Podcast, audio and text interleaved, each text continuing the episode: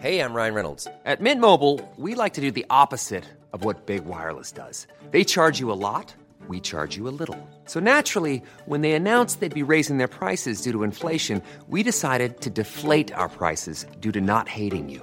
That's right. We're cutting the price of Mint Unlimited from $30 a month to just $15 a month. Give it a try at mintmobile.com slash switch. $45 upfront for three months plus taxes and fees. Promo rate for new customers for limited time. Unlimited more than 40 gigabytes per month. Slows. Full terms at mintmobile.com.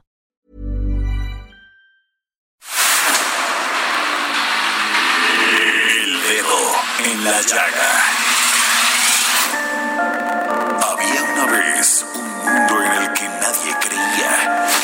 De historias inexplicables. Una nación con personajes asombrosos. Santo Tomás tenía razón. Hay que ver para creer. El México increíble. Las verdades que duelen.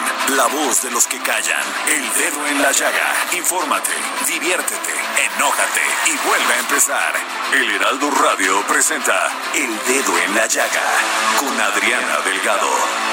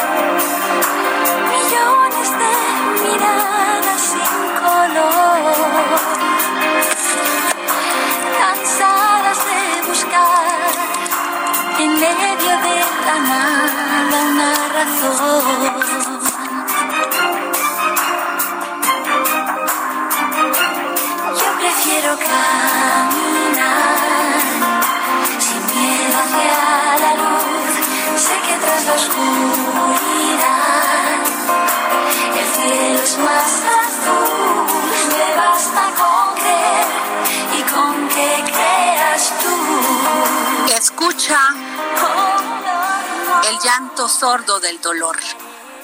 Millones de miradas sin color, cansados de buscar en medio de la nada una razón. Me dices que no nade contra el mar, que siga la corriente sin luchar, que si reto al temporal, su furia indiferente me ahogará. Y es precisamente con la letra de esta canción, me basta con creer, como iniciamos este dedo en la llaga, diciéndoles que aún con todo lo que está pasando, aún con la pandemia, aún con este desencanto por esta crisis económica que empezamos a vivir, siempre hay esa luz que se asoma tras la oscuridad y donde el cielo se hace más azul. Y lo único que tenemos que tener es que nos baste con creer. Muy buenas tardes, Jorge Sandoval. Adriana Delgado, te saludo con afecto de siempre. Pues así iniciamos este dedo en la llaga, Jorge Sandoval, de este miércoles maravilloso de 8 de abril del 2020 y estamos iniciando estos días santos en esta maravillosa Semana Santa, donde nos toca estar en nuestra casa, cuidarnos y cuidar a los demás. Efectivamente, un gran mensaje el que da esta canción que interpreta maravillosamente Ana Torroja y ya escuchando la letra con detenimiento ahora como la leíste y todo lo que dijiste, qué importante, ¿no? Me basta con creer y con eso le damos para adelante.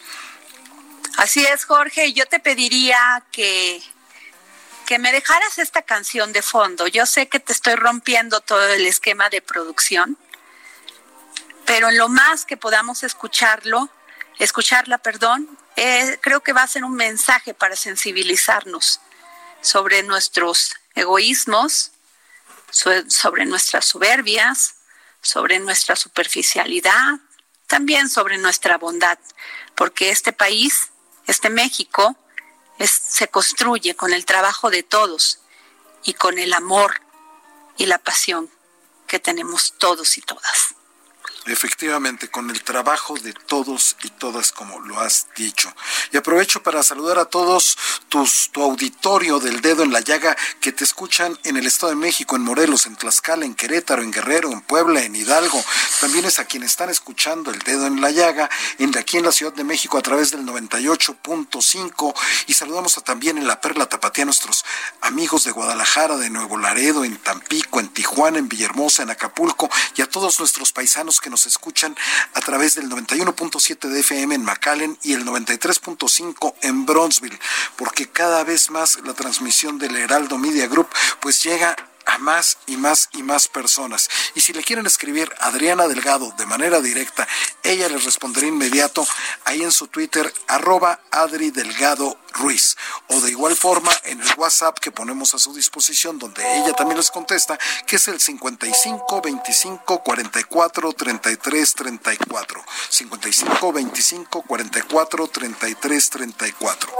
Y, mi Georgie, ¿por qué no nos dices también tu Twitter? Porque tú también les contestas. Así es. Y mi tweet donde estamos a sus órdenes es arroba Sant, así como Jorge Sandoval, pero abreviado arroba Sant. Y así es, Jorge. Y en esta época de contingencia, como tú bien sabes, Adriana, como siempre nos has pedido, hay que verificar la información, hay que tener información veraz y oportuna.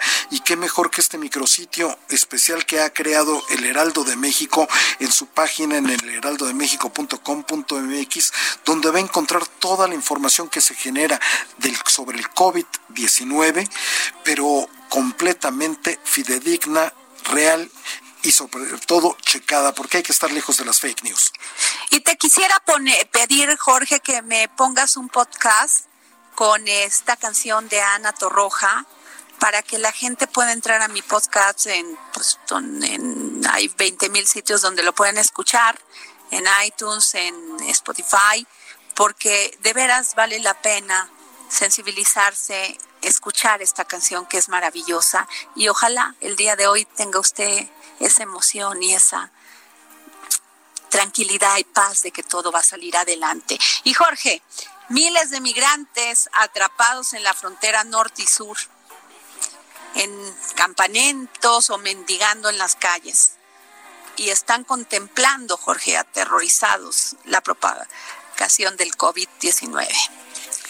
Y es por eso casi 70 mil indocumentados, Jorge, que no tienen manera ni de hacer ese espacio, ni de cuidarse, inclusive no tienen, no cuentan ni con lo mínimo, ni geles, ni gel de alcohol, ni este tapabocas, en fin, ahí están, ahí están nuestros hermanos de América Latina, de pues que vienen a buscar un, un mundo mejor, porque muchas veces en sus países no les dan esa oportunidad.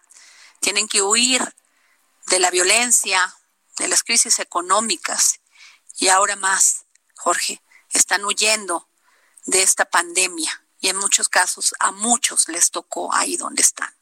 Y es por eso que tenemos al padre Solalinde, al cual le agradezco que nos haya tomado la llamada para el dedo en la llaga, activista y sacerdote católico mexicano, defensor de los derechos humanos de los migrantes, coordinador de la Pastoral de Movilidad Humana Pacífico Sur del Episcopado Mexicano. Muy buenas tardes, padre.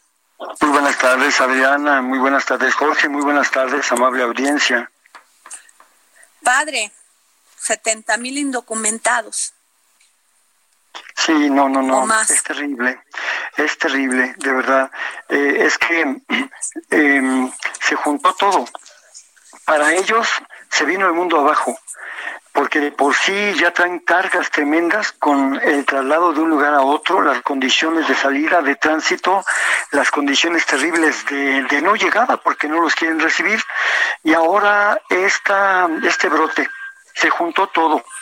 Es, es lamentable cómo todo se volcó en contra de ellos, hasta sus propios gobiernos que no quieren recibirlos, Adriana. Así es, padre. Padre, pero, pero eh, ¿qué estamos haciendo nosotros en, en, esta frontera?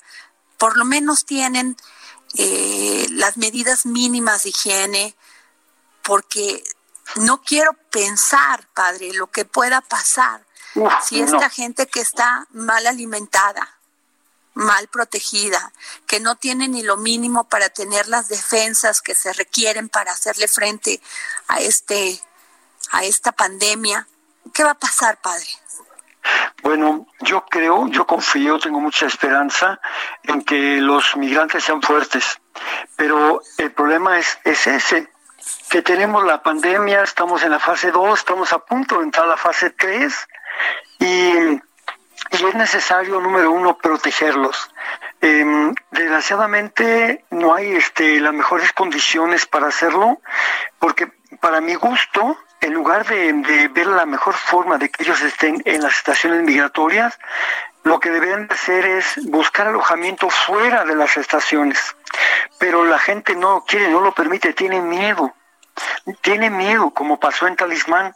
Entonces, lo ideal sería que no hubiera ahorita estaciones migratorias, que las cerraran inmediatamente pero la gente, la sociedad civil tiene muchos prejuicios, tiene temores, le falta información y van a recalar contra ellos. Entonces lo menos que se puede hacer de los males, el menor, es eh, protegerlos en las estaciones migratorias. Pero aquí lo que nos alienta, lo que, lo que nos ayuda es ver que no está solo el Instituto Nacional de Migración, tiene la supervisión de la quinta visitaduría de la Comisión Nacional de Derechos Humanos, que está sumamente pendiente que está pendiente de lo que de lo que está pasando dentro de las estaciones.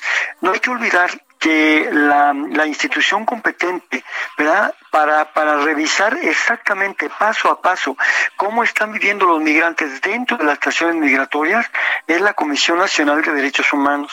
Entonces, yo estoy seguro por los comunicados que he visto, los movimientos que he visto, que están al pendiente y que no van a permitir, estoy seguro, eh, atropellos a los derechos humanos de las personas migrantes. Pero eso no quita, no, no resta la situación de que viven muchas y muchos de ellos.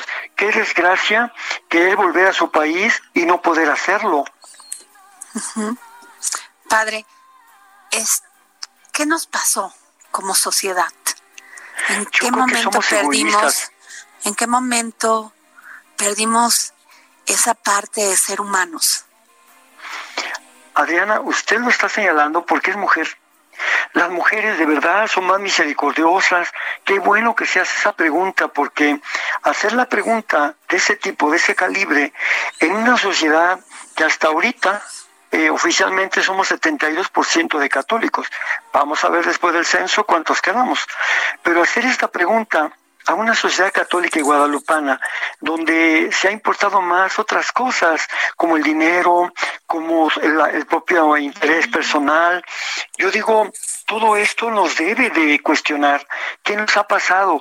Nos hemos alejado de Dios, nos hemos alejado de su palabra, nos hemos vuelto materialistas, egoístas. Y yo creo que este tiempo de la pandemia, eh, aunque es una desgracia, es una gran oportunidad para recapacitar sobre varias cosas, para replantearnos nuestra fe y nuestras relaciones. ¿Sabe quién es el migrante que está pasando? Es Jesús. Él lo dijo, él lo dijo, es Jesús, es, su persona la que está pasando en los migrantes y no la dejamos pasar y le tenemos desconfianza y todo eso que ya sabemos, Adriana. Padre, qué duro lo que, lo que nos dice, pero muy cierto. ¿Cómo esperar estos días santos, Padre, con tanto, con tanto miedo, con tanta incertidumbre, con tanto... ¿Qué, qué, qué, qué paz o consejo que nos dé paz, Padre, nos puede decir en estos días? Lo primero que yo les podría decir es que eh, no podemos salir y no vamos a poder asistir a los actos de Semana Santa, pero sí podemos tener y ya tenemos en nuestro celular las lecturas del día. Hay que seguir el Evangelio, ahí está el Evangelio de Jesús, lo que yo aconsejo es que nos pongamos en el lugar de Él, empaticemos con Él. Él, este día, en las lecturas que, que nos presenta Mateo este día, el pobre está deprimido y hundido, porque además sabe que uno de su gente, de los suyos, lo va a traicionar. ¿Cómo debe sentirse él acorralado por los fariseos, por el Sanedrín, que ya nada más esperan el momento que se los entregue para caer sobre él? Y sentir el dolor de la traición de su propia gente. Bueno, no es solo Judas, también traicionamos a Jesús cuando no nos amamos unos a otros, cuando no nos ayudamos aquí en México. Y yo digo, debemos entender lo que está pasando. Yo acabo de explicar una cosa y es esta. Eh, la Semana Santa nos tiene que llevar a la Pascua. La Pascua es el paso de todas las formas negativas, de todas las formas de muerte, a todas las formas de vida y formas positivas. Por ejemplo, la Pascua de México, ¿cuál sería? Pasar de la corrupción a la honestidad, de la desigualdad a la igualdad, de la impunidad a la justicia, ¿verdad? De, de, no respetar el Estado de Derecho a respetarlo, a solidarizarnos, no ver, no ver por nosotros mezquinamente. Todo eso significa la Pascua del Señor. ¿De qué serviría que rezáramos en Semana Santa si al final México siguiera igual, si no lográramos ir cambiando, ir transitando de todo eso que nos ha dado tanto dolor y, tanto sufrimiento y violencia a una vida digna de, vivir como hermanos y obviamente entre nosotros, pero también con los migrantes que pasan, que son los más vulnerables. Así es, Padre. Padre, no sabe cómo le agradecemos que nos haya tomado esta llamada para el dedo en la llaga. Vamos a seguir muy de cerca qué está pasando, vamos a generar que la gente conozca esta situación y ver cómo podemos ayudar, Padre. Usted sabe de alguna fundación, o sea, si podemos enviar dinero, si podemos enviar en especie, ¿qué podemos hacer, Padre? No es dinero lo que se necesita, es amor. Es amor. Eh, el amor es más que el dinero, el dinero se acaba, el amor no. Eso es lo que necesitan nuestros hermanos y hermanas migrantes. Pan como quiera lo pueden encontrar donde sea, el amor no. Híjole, muy gran lección, padre. Yo le agradezco mucho que nos haya, pues nos dé estas palabras para el dedo en la llaga. Al contrario, Adriana y Jorge, que Dios los bendiga mucho. Gracias. Pues tuvimos aquí al padre Solalinde. Por favor, Jorge, te quiero pedir que esto también, esta parte del padre vaya a un podcast porque es importante que las palabras, mira, siento el corazón todavía, este, híjole, ¿qué te digo? Se me corta la, la voz. En estos momentos qué importante escuchar esos mensajes de amor, de esperanza que tanto necesitamos y que a veces pensamos solamente en lo material como él lo decía y no pensamos la gran pregunta que le hiciste al padre y él respondió, no, no despensas, no dinero, simplemente amor. Eso es. lo que hay que darle a nuestros hermanos centroamericanos y a nuestros hermanos mexicanos, por supuesto.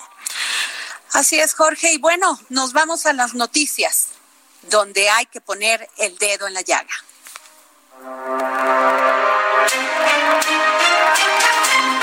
Las noticias donde hay que poner el dedo en la llaga. COVID-19. Se impulsa la industria médica.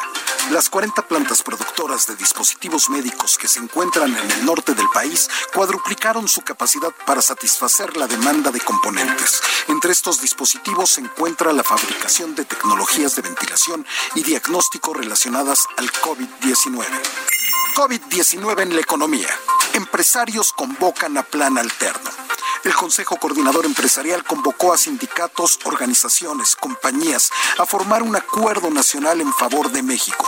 El presidente del organismo, Carlos Salazar, dijo que este pacto busca salvaguardar el empleo, los salarios y los ingresos de las familias del país por la crisis económica de la pandemia del COVID-19. Violencia de género recibirán al fin apoyo los refugios para mujeres.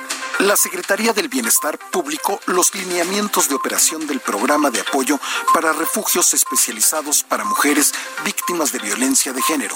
Estos refugios fueron uno de los servicios que se determinaron como básicos durante la fase 2 de la emergencia sanitaria provocada por el COVID-19. Petróleo. Buscopep una tregua. Debido a la escasez de lugares para almacenar petróleo, los principales productores de crudo están negociando una tregua esta semana para reducir la producción del mismo.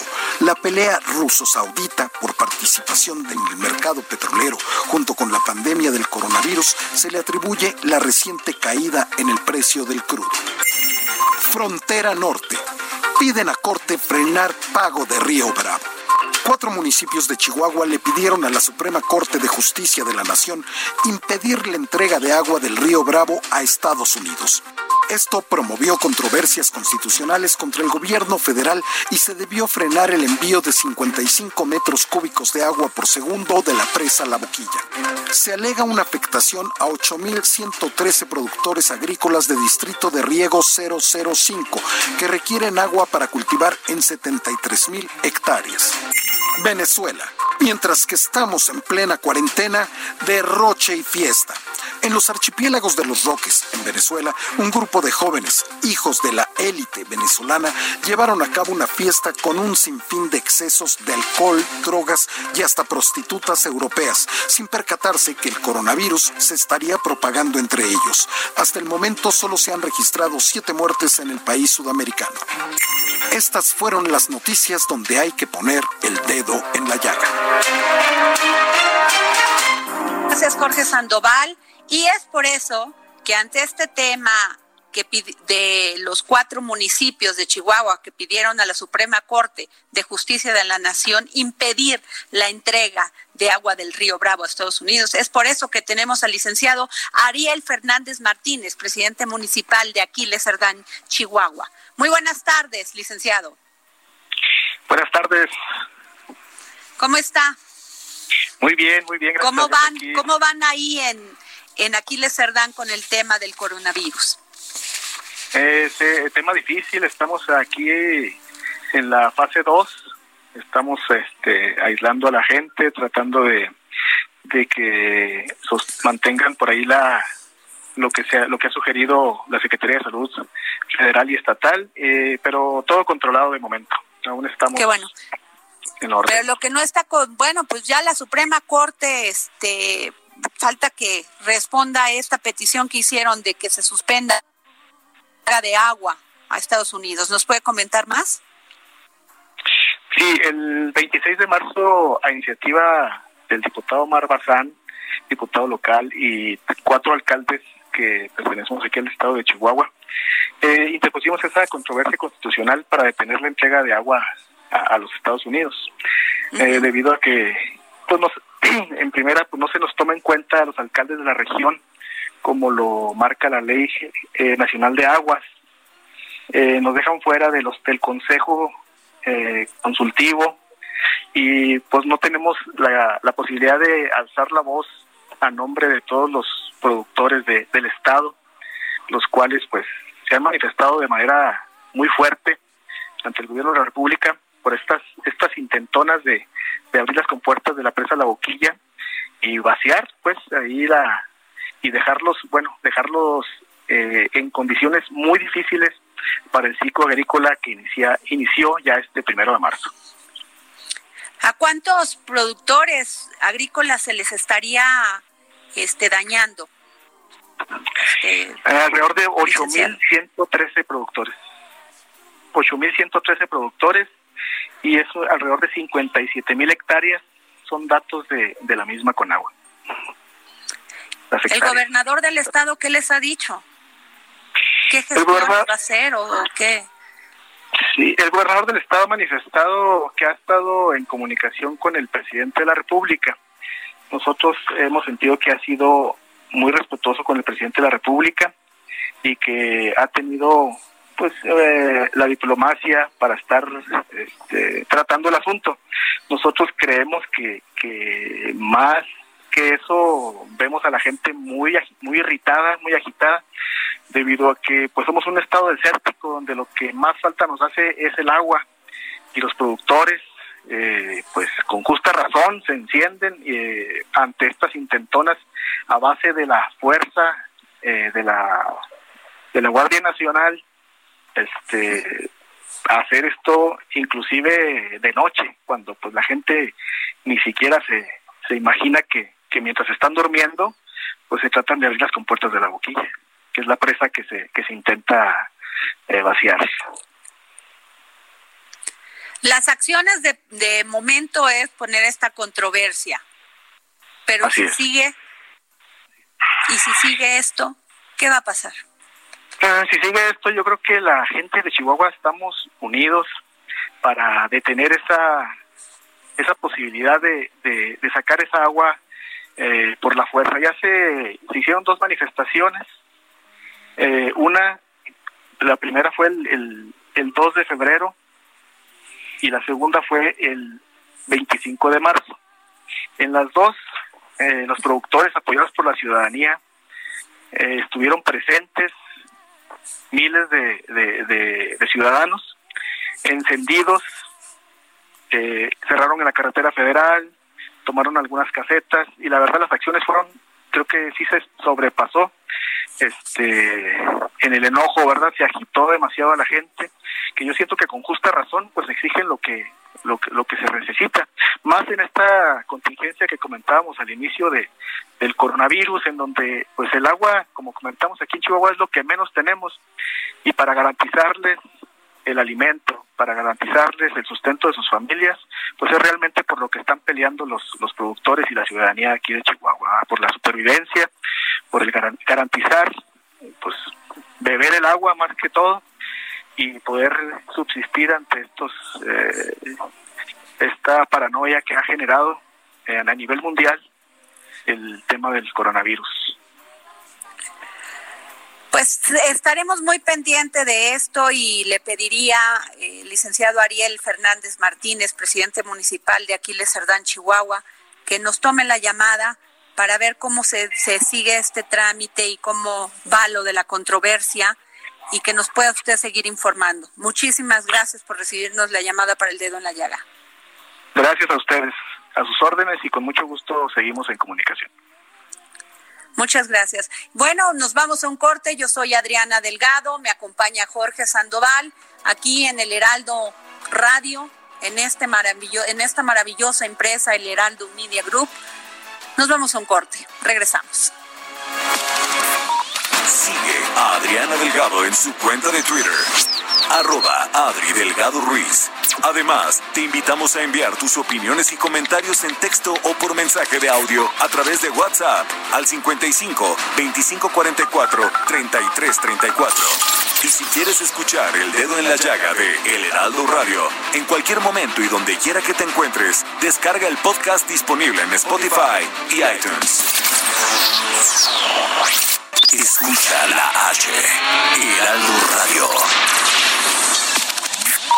Sigue a Adriana Delgado en su cuenta de Twitter, arroba Adri Delgado Ruiz. Además, te invitamos a enviar tus opiniones y comentarios en texto o por mensaje de audio a través de WhatsApp al 55 2544 3334. Y si quieres escuchar El Dedo en la Llaga de El Heraldo Radio, en cualquier momento y donde quiera que te encuentres, descarga el podcast disponible en Spotify y iTunes.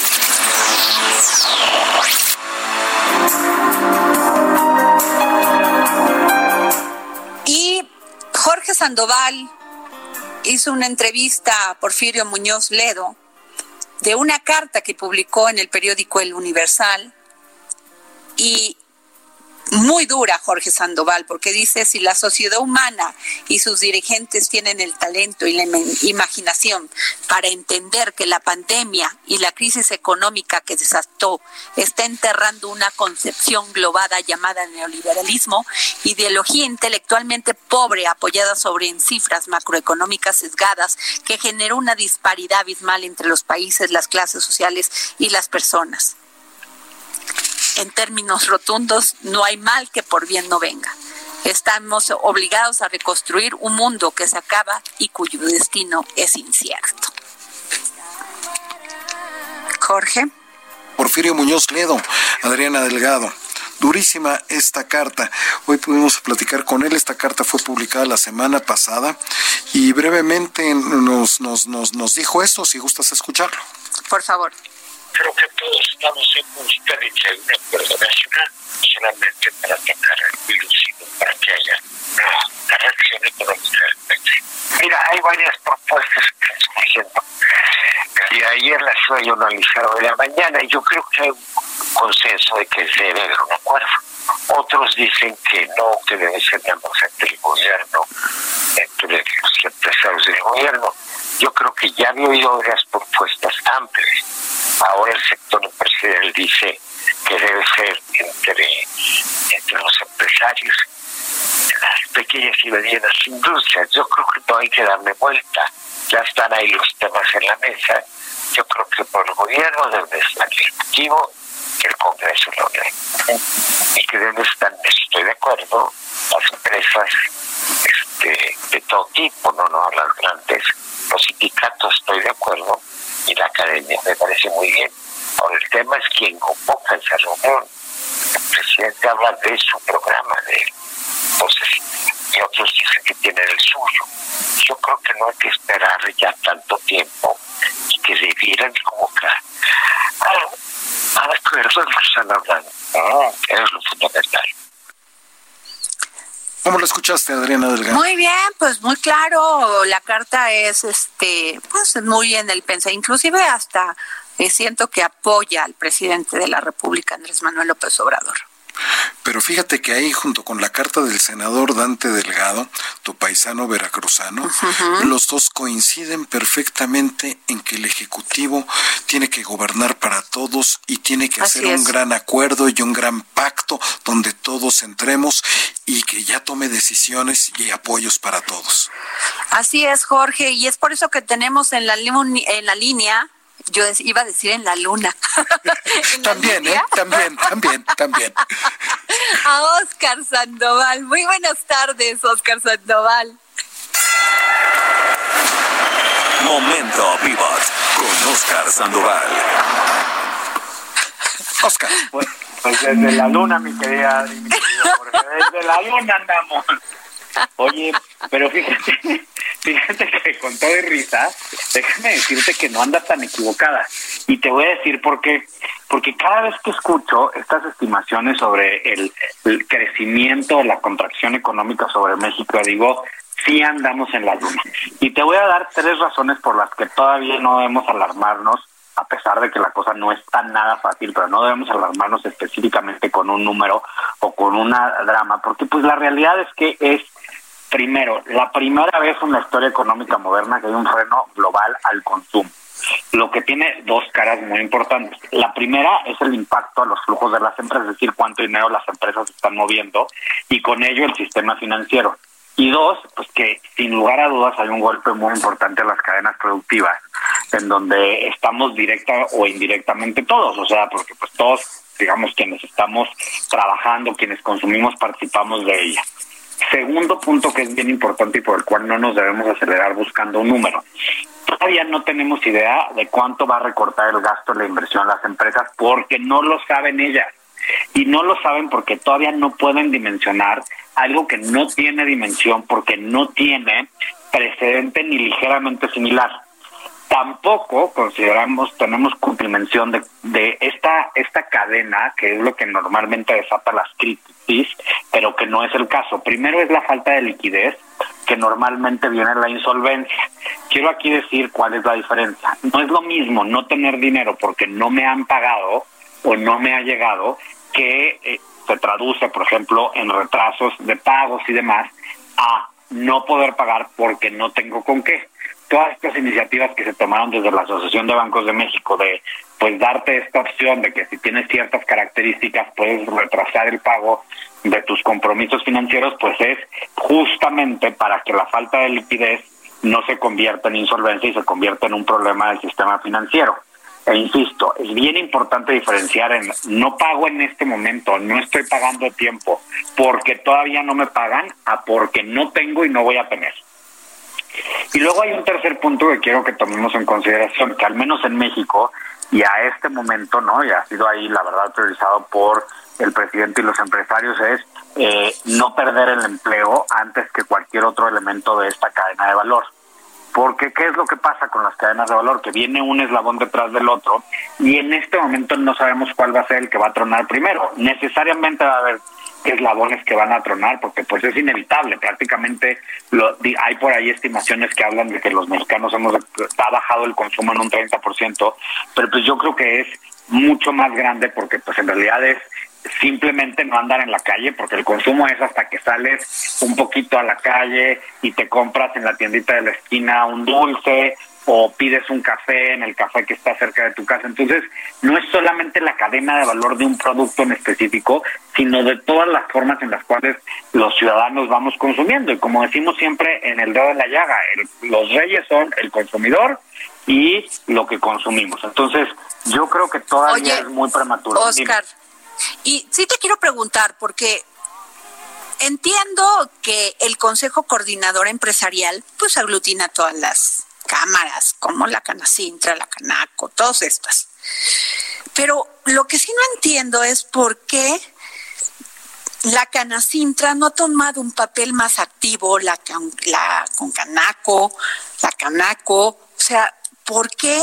O sea, porque ellos deberían estar sentados en esas mesas también, porque si ellos conocen a los pequeños empresarios, es por ejemplo la Canacintra.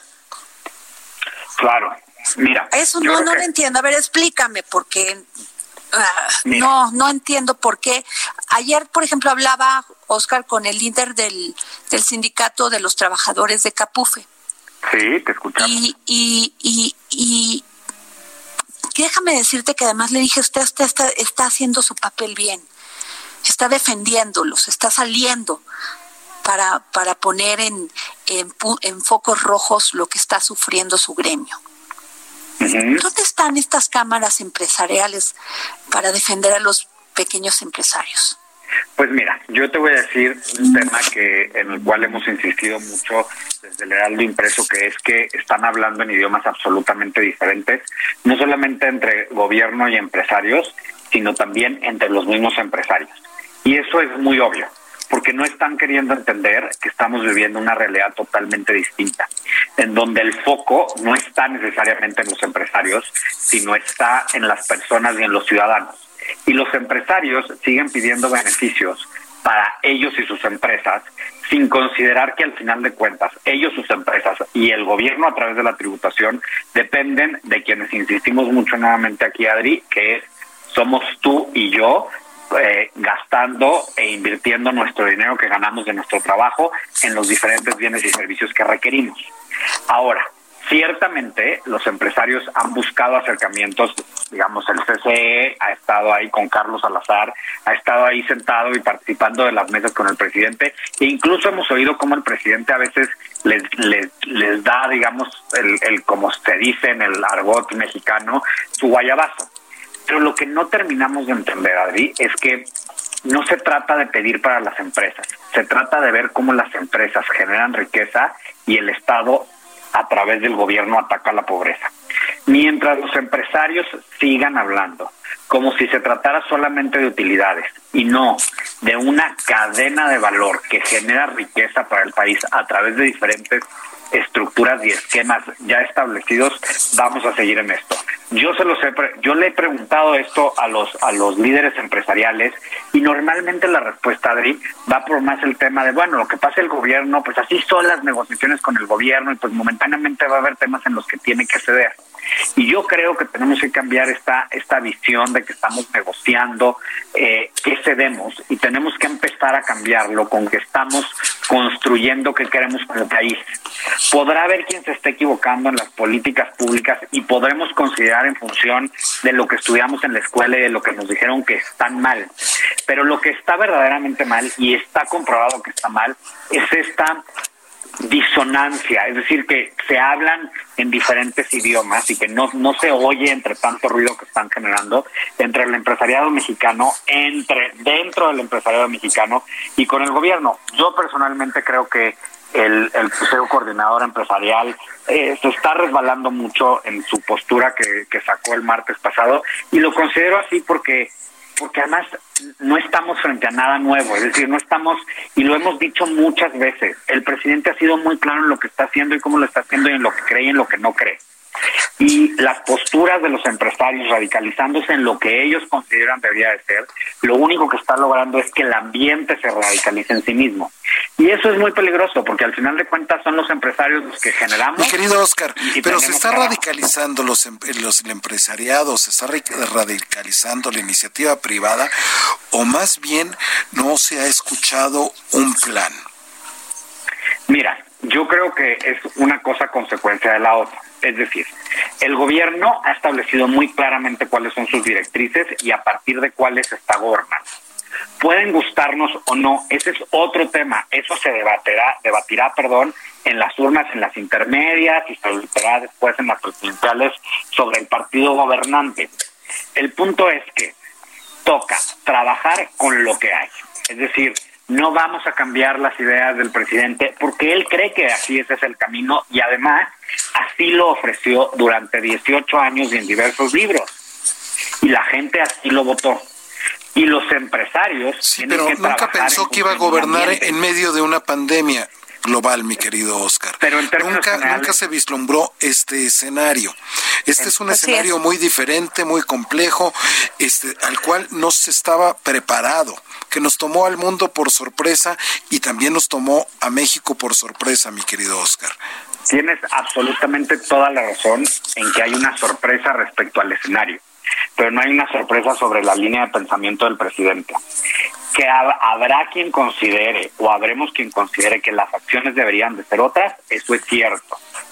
Pero si el presidente se está equivocando o no, eso lo juzgará la historia. Y justamente dentro de este elemento del que hablas, de que es un escenario absolutamente incierto, en el cual estamos tratando de guardarlo en la cajita del pasado, justamente eso rápidamente vamos a saber. No, no tenemos ni que esperar mucho para saber si el presidente se está equivocando o no.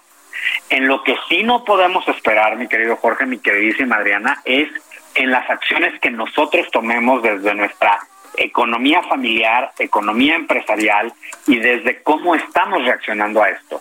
Porque ahí, si nosotros consideramos que esas, esas acciones que se están tomando, es decir, por ejemplo, la falta de medidas contracíclicas, ¿no? Eh, en las cuales el presidente lo ha dicho claramente, yo no creo en eso, inclusive ha dicho, los demás países me van a seguir. Yo, Oscar Sandoval, puedo estar en acuerdo o en desacuerdo con él. Esa es mi decisión personal y mi decisión empresarial. Em, em, pero em, al final de cuentas hay un cambio importante en el escenario en el que estamos.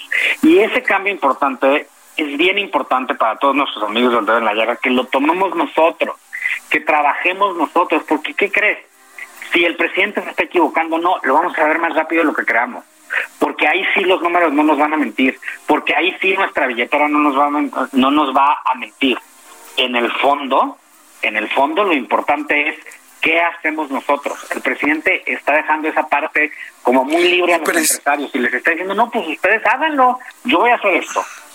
Lo que es cierto, mi querido Oscar, es que el mundo está cambiando. No te me vayas, por favor, porque vamos a platicar de un tema muy importante que es cómo está funcionando el comercio electrónico en estos momentos con una de las especialistas en estos temas, tanto económico como financiero, que aparte es nuestra amiga, tú la conoces bien, que es Claudia Juárez.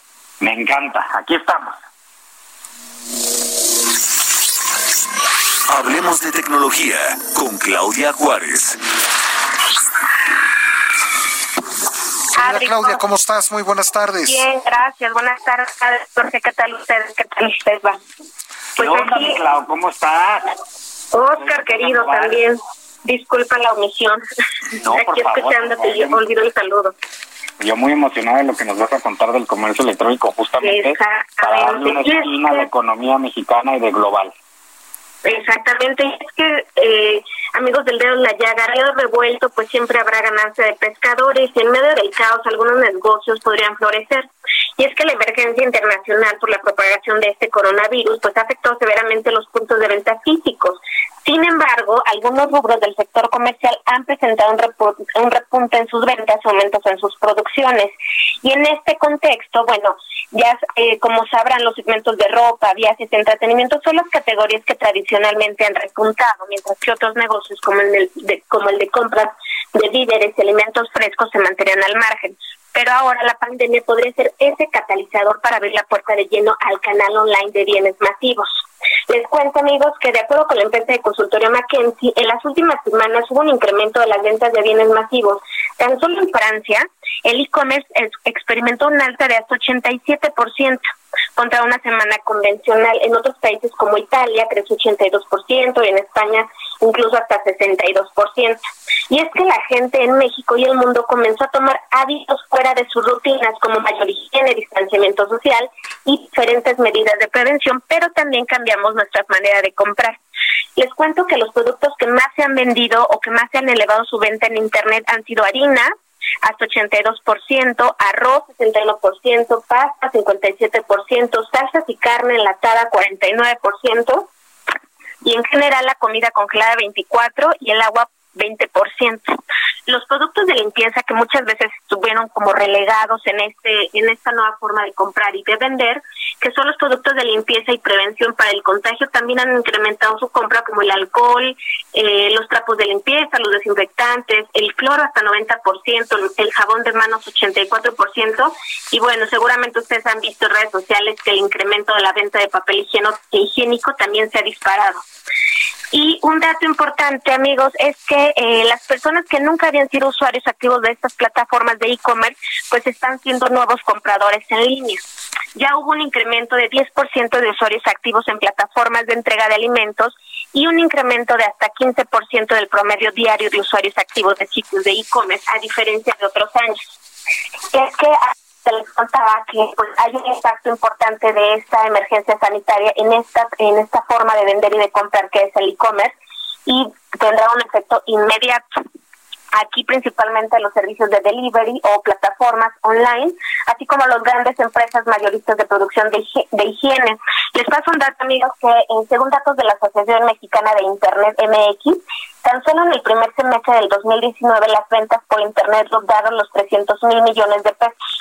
Ahorita habrá algunos ajustes porque les decía, los sectores más importantes o los que han tenido mayor repunte, pues están viendo seriamente afectados, pero bueno, habrá otros elementos que podríamos tomar en cuenta a finales de año y principios del 2021 para tomar este balance.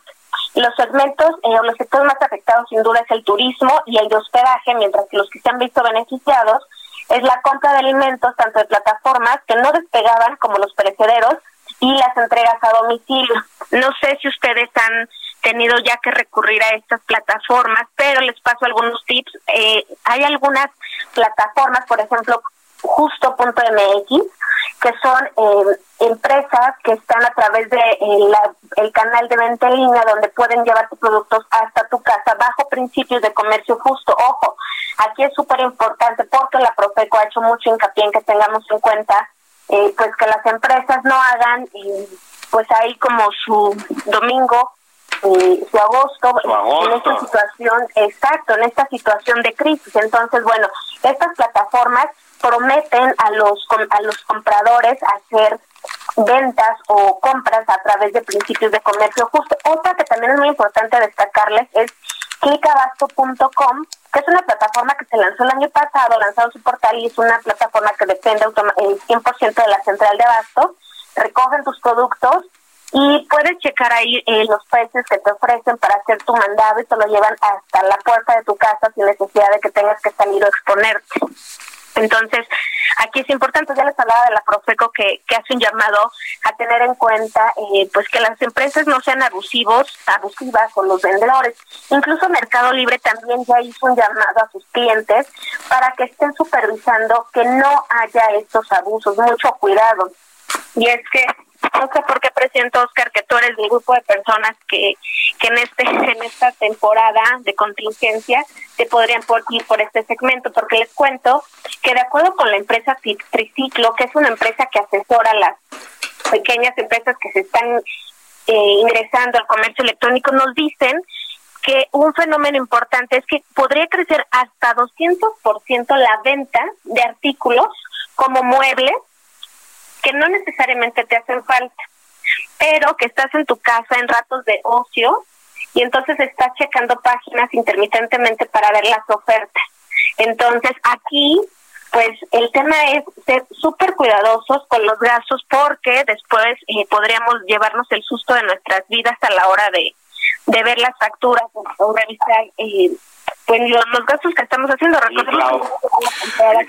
Mi, querida Clau, muy importante todo lo que nos estás diciendo, muy importante y sobre todo cómo va a cambiar este mundo, esta, esta pandemia. Te agradecemos mucho, como siempre, información muy relevante, muy interesante. Igualmente, Oscar Sandoval, muchísimas gracias. No, hombre, al contrario, un gusto. Pero, nuestro, pero el tiempo es nuestro mayor enemigo. Quédese, por favor, con Javier Solórzano, que viene a continuación. Esto es el Heraldo Radio. Nos vemos el día de mañana.